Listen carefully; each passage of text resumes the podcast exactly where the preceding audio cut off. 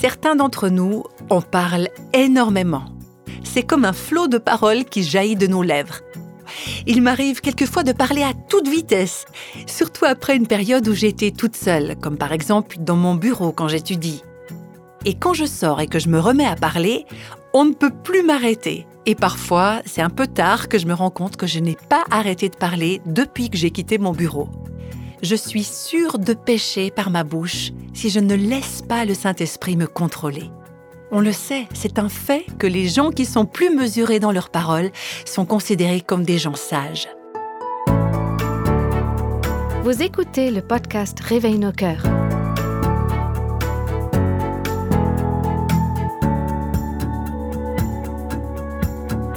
Et nous continuons la série Le pouvoir des mots. J'ai lu un article intéressant il y a quelque temps sur un jeune adulte de 19 ans qui s'appelle Brett. Et un jour, ce jeune homme a constaté qu'il parlait trop et qu'il ne prenait pas le temps d'écouter les autres. Alors il a fait le vœu de garder le silence pendant une année c'est assez incroyable. J'ai du mal à imaginer comment c'est possible pour un jeune adulte, ou pour n'importe qui d'autre d'ailleurs. Mais cette idée m'a vraiment intriguée et j'ai décidé de me lancer ce défi, sauf que mon vœu de silence à moi, il n'a pas duré une année. J'ai décidé d'essayer de ne pas parler pendant 40 heures. Pendant que je préparais cette étude, je me suis dit, allez, j'aimerais faire un jeûne de parole. Alors je n'ai pas parlé pendant presque deux jours. En fait, c'était pas trop dur parce que j'avais personne avec moi la plupart du temps, j'étais toute seule. Mais je dois quand même avouer que je n'ai pas totalement réussi à me taire. Par deux fois, je me suis rendu compte que je parlais à haute voix, je me parlais à moi-même. Alors vous voyez, ça n'a pas été une réussite totale. Enfin, je ne sais pas si ça compte. C'est vraiment parler que de parler toute seule. enfin bref, cette expérience m'a rappelé la petite histoire qu'on raconte sur un moine qui était entré dans un monastère où on ne pouvait dire que deux mots tous les dix ans. Alors à la fin de la première décennie, quand le moine a enfin eu l'occasion de dire deux mots, il a dit lit dur donc son lit devait vraiment être particulièrement dur. Et puis dix nouvelles années se passent, encore dix ans de silence, et à la fin de ces longues années, voilà qu'il peut enfin dire deux autres mots. Et il dit nourriture mauvaise. Dix ans de silence se passent encore, et après cette période de trente ans, il prononce ces deux derniers mots J'abandonne. Et son supérieur lui répond alors ah bah je suis pas surpris, hein. depuis que tu es là, t'as pas arrêté de te plaindre. Donc effectivement, cet homme n'a pas prononcé beaucoup de mots, mais les quelques mots qu'il a dit, c'était en effet pour se plaindre. Alors je suis pas en train de dire que la Bible nous enseigne de ne pas parler pendant un an ou dix ans. Au contraire, il y a beaucoup de paroles que les Écritures nous encouragent à dire, des mots de bénédiction, des mots d'encouragement, des mots qui construisent et qui édifient les autres. Je vous ai emmené plonger avec moi dans le livre des Proverbes lors de nos derniers rendez-vous, et plus particulièrement sur ce que ce livre a à nous dire sur la langue, sur les mots. Et en explorant ce livre, j'ai personnellement été très touchée, et j'ai vu combien ça restait un domaine rempli de défis en ce qui me concerne. J'ai essayé de faire une liste de tous les versets qui parlent des paroles pour voir ce que Dieu avait à dire sur ce sujet. Un des thèmes qui revient souvent dans le livre des Proverbes, c'est le danger de trop parler et l'importance d'avoir de la retenue dans nos paroles. Aujourd'hui, on va regarder plusieurs de ces versets. Proverbe 10, 19, c'est probablement l'un des plus connus. Celui qui parle beaucoup ne manque pas de péché, mais celui qui retient ses lèvres est un homme prudent. Dans le même chapitre, juste deux versets au-dessus, versets 8 et 10, on retrouve une phrase qui va dans le même sens. Celui qui parle comme un fou court à sa perte. Les proverbes nous rappellent qu'avec une multitude de mots, quand il y a trop de paroles, le péché est inévitable.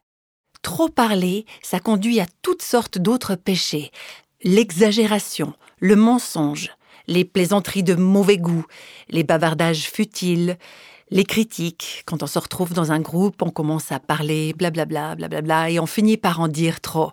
Inévitablement, on va se retrouver en train de dire quelque chose sur quelqu'un, quelque chose qui n'est pas très élogieux, et on réalise qu'il aurait peut-être mieux valu qu'on maîtrise notre bouche et qu'on parle moins. on peut être poussé à dire des choses douteuses ou qui ne conviennent pas à ce moment-là. Des propos qui auraient été acceptables à un autre moment peut-être, mais qui ne sont pas appropriés dans ce cadre-là. Et ça peut aussi nous entraîner à faire des remarques blessantes ou des remarques égocentriques. Trop parler, ça peut nous conduire à nous plaindre ou à nous vanter. Il y a beaucoup de péchés qui découlent du fait de trop parler.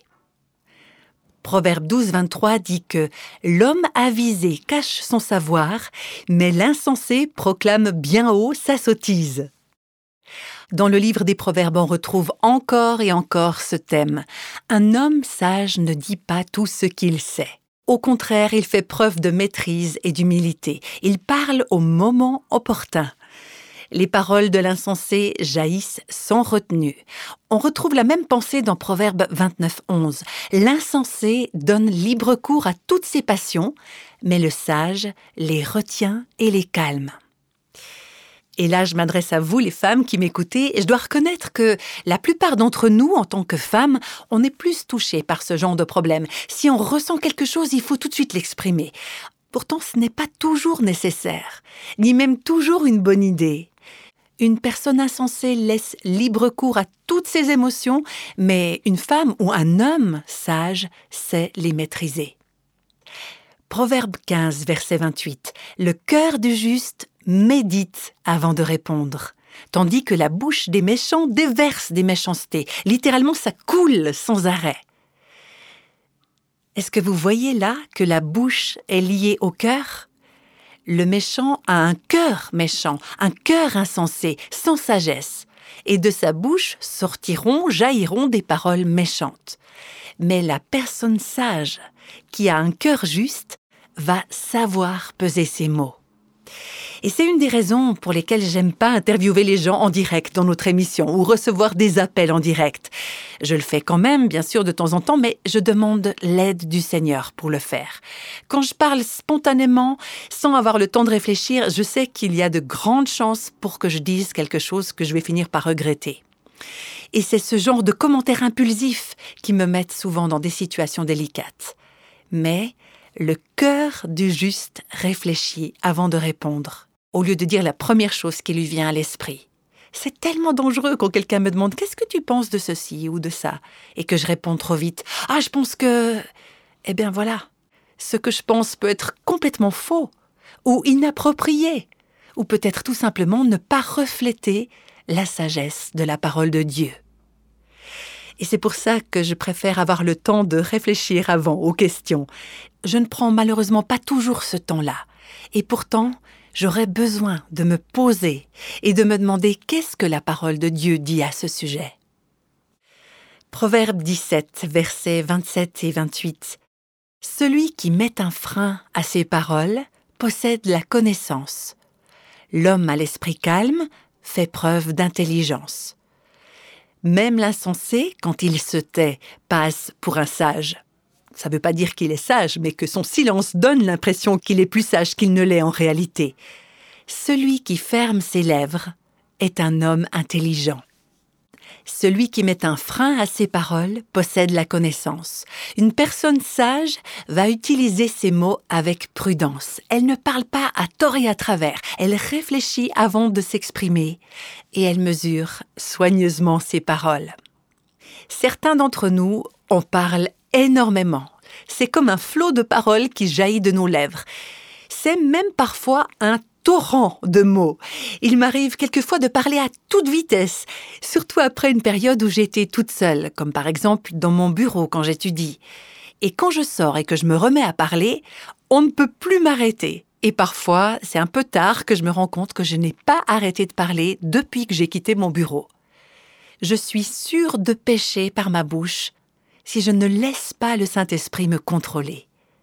On le sait, c'est un fait que les gens qui sont plus mesurés dans leurs paroles sont considérés comme des gens sages. Dans notre organisation, je travaille avec deux hommes qui ne sont pas trop bavards, mais je les vois comme des hommes d'une grande sagesse. J'ai eu l'occasion de participer à pas mal de réunions avec eux.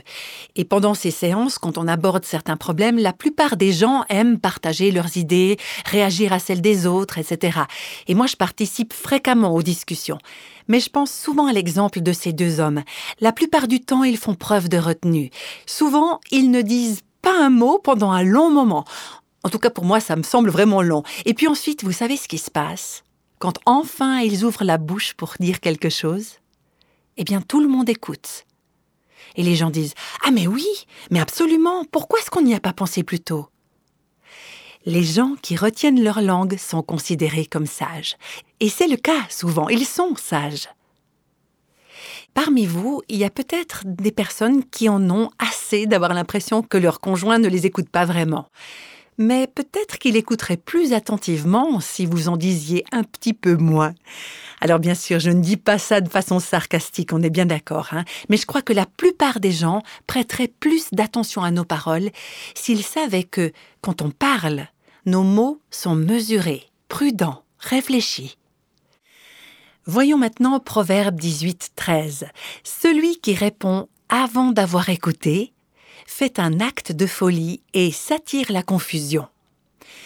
Je crois que ce verset nous met en garde contre le fait de tirer trop vite des conclusions. Et je m'adresse peut-être particulièrement aux mamans. Quand vous tirez trop vite des conclusions, ça peut être très frustrant pour vos enfants. Il faudrait leur laisser le temps de parler et de raconter tous les faits. Celui qui répond avant d'avoir écouté, avant d'avoir entendu tous les faits, va tirer de fausses conclusions, va passer pour un fou et la plupart du temps va irriter les autres. Je crois que avoir une langue sage, ça signifie, entre autres, d'être capable d'écouter. Écouter. Vous savez, je manque terriblement de maîtrise de moi dans ce domaine. Parce que souvent ce que je fais, c'est interrompre les autres. J'ai grandi dans une famille où il y avait beaucoup d'enfants. Alors non seulement on était nombreux, mais on avait tous des personnalités fortes, on avait un esprit logique, comme ça on voulait toujours participer à des discussions, débattre les uns avec les autres. Et dans ma famille, si on voulait parler, il fallait toujours interrompre quelqu'un. Et ça, c'est pas une bonne habitude. Je remercie le Seigneur pour la famille qu'il m'a donnée. Et c'est vrai qu'on a eu beaucoup de discussions vraiment très intéressantes. Mais en y réfléchissant, je me rends compte que je ne fais pas toujours très attention à ce qu'on me dit.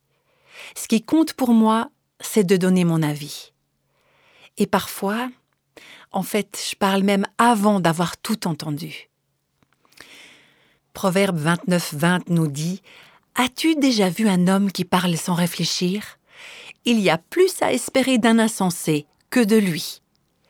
Donc, selon les proverbes, il n'y a pas beaucoup à attendre de la part d'un insensé, mais il y a encore moins à espérer d'un homme ou d'une femme qui se dépêche de parler, qui sans réfléchir laisse sortir de sa bouche des paroles maladroites ou stupides, des paroles qu'il ne pourra jamais reprendre, qu'il ne pourra jamais effacer. L'un de mes auteurs préférés, c'est François Fénélon. C'est quelqu'un qui m'a beaucoup touché grâce à un livre qui est une compilation de lettres qu'il a écrites. François Fénélon, c'était le conseiller spirituel de quelques dames de la cour de Louis XIV. Et pendant son ministère, il a écrit des lettres pour aider ces femmes dans leurs problèmes quotidiens. Et il aborde justement le sujet des conversations. Et récemment, je suis revenue à un passage dans ce livre qui m'a interpellée. Je le cite autant que la bienséance le permet, essayez de garder le silence. Le silence encourage la présence de Dieu, nous préserve des paroles dures et nous empêche de dire des choses que nous viendrons un jour à regretter. Ces phrases, elles me paraissent vraiment très appropriées, même si elles ont été écrites il y a des centaines d'années. Et François Fénélon continue Vous êtes bavarde. Vous voulez exprimer tout ce qui a le moindre rapport avec le sujet concerné. Essayez donc d'être brève. Apprenez à exprimer l'essentiel et à ignorer le superflu. Ce que vous voulez dire pourrait tenir en deux mots. Et quand j'ai relu ça, je me suis dit non, mais cette lettre, c'est à moi qu'il l'a écrite. Et François Fénelon termine ainsi Ce dont vous avez vraiment besoin, c'est de vous tenir tranquillement devant Dieu, et votre esprit vif et raisonneur trouvera bien vite le repos. Dieu peut vous apprendre à regarder chaque chose avec simplicité et clarté. Alors est-ce que vous voulez vraiment savoir si vous parlez trop? J'ai l'impression que pour la plupart d'entre nous qui parlons trop, on ne s'en rend même pas compte finalement. On a du mal à s'arrêter. Et rares sont les personnes qui nous aiment assez pour nous reprendre avec gentillesse. Si vous voulez savoir si vous parlez trop, demandez à quelqu'un qui vous connaît vraiment. Par exemple, demandez à votre conjoint ou à un ami proche. Il n'y a pas longtemps, j'ai activement participé à une réunion où plusieurs personnes discutaient de certaines questions importantes. Et après la réunion, j'ai eu le sentiment d'en avoir dit plus que je n'aurais dû.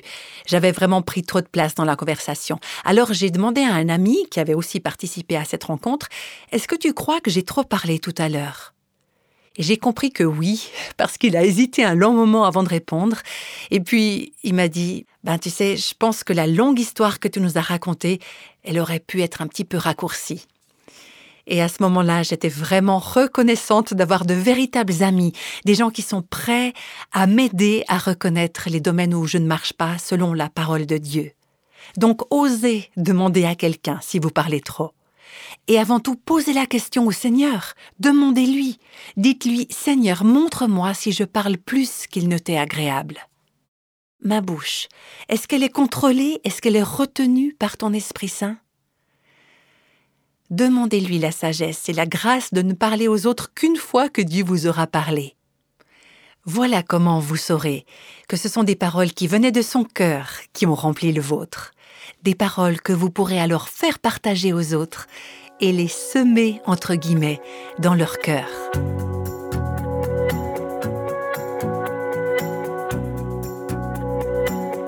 Moins parler, voilà un conseil concret qu'on peut mettre en pratique dès aujourd'hui. Ce podcast fait partie d'une série appelée Le pouvoir des mots.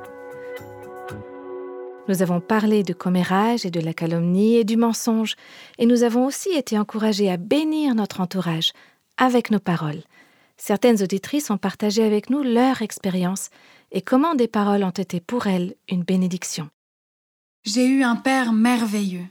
Il était pasteur. Cela n'a pas grand-chose à voir. C'est les paroles qu'il me disait qui m'ont fait tellement de bien. Il a été un exemple incroyable dans bien des domaines. J'ai eu la chance d'avoir un père qui m'aimait, qui pensait à me donner des paroles de bénédiction. Je m'en rappellerai toute ma vie. Et ce que je veux le plus au monde, c'est transmettre ces paroles de bénédiction à mes enfants.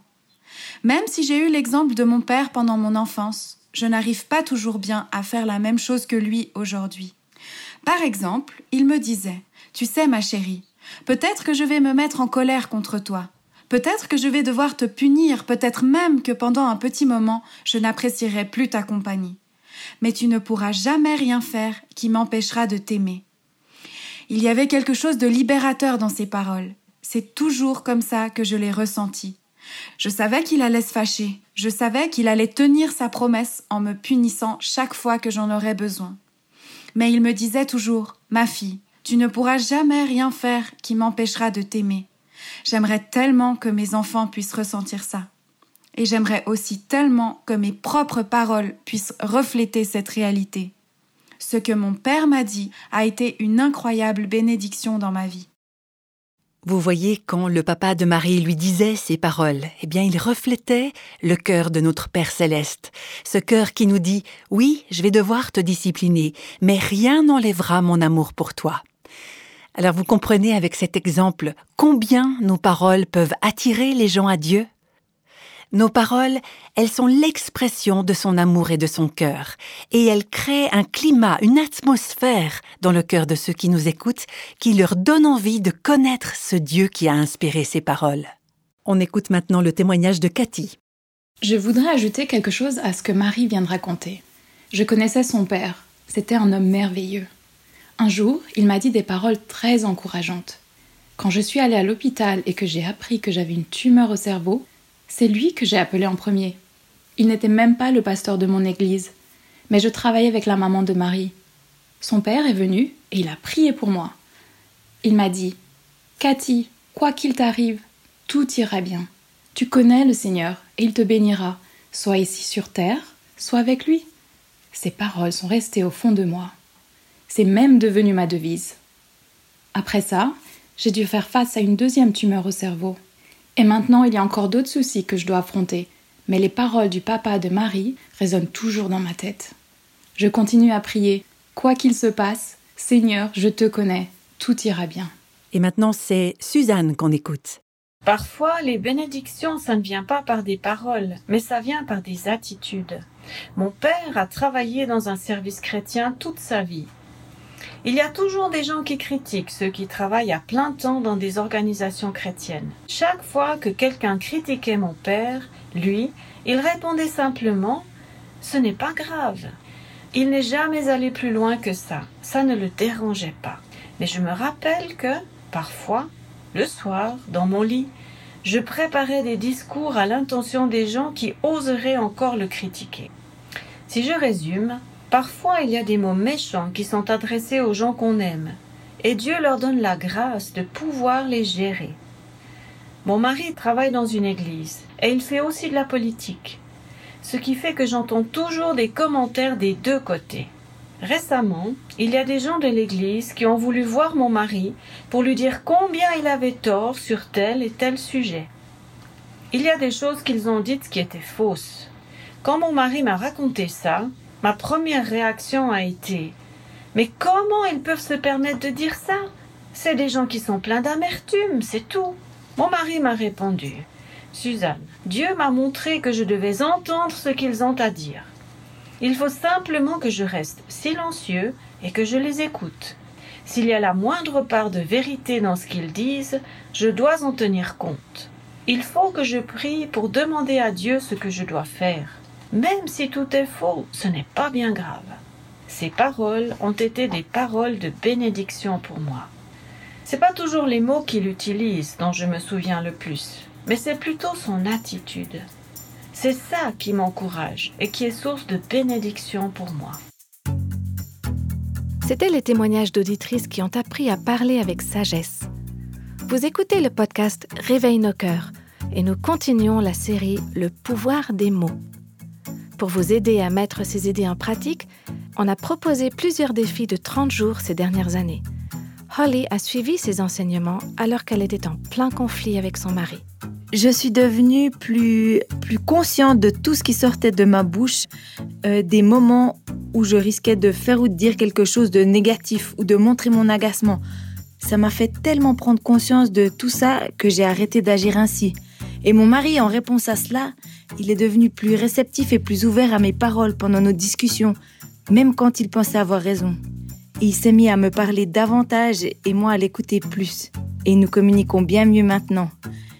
Il ne sait toujours pas que j'ai suivi ce défi de 30 jours. Les blessures causées par la dureté des mots sont réelles. Comment s'en remettre? On en parlera la prochaine fois. J'espère que vous nous rejoindrez pour écouter le prochain podcast de Réveille nos cœurs. Et maintenant, on va prier ensemble. Seigneur, je te remercie pour ton amour incroyable. Tu nous as tellement aimés que tu nous as donné le meilleur. Tu nous as aimés sans attendre qu'on t'aime en retour. C'est ton amour qui a saisi nos cœurs, et c'est toi qui nous transformes. Tu nous sauves, tu nous sors du gouffre du péché, et tu nous libères de nous-mêmes.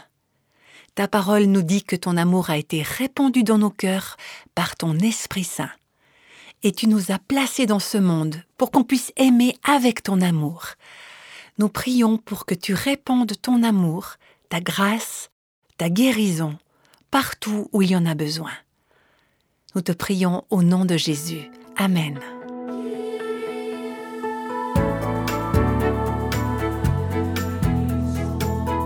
Tous les extraits de la Bible sont tirés de la version Louis II 1910. Réveille nos cœurs est le ministère francophone de Revive Our Hearts, initiative de Life Action Ministries avec Nancy DeMoss Volgemuth. Avec les voix de Christine Raymond et Jeannette Kosman. Les témoignages sont lus par Marine Schwager, Anita Sandana, Evelyn Heun et Sarah Piaget.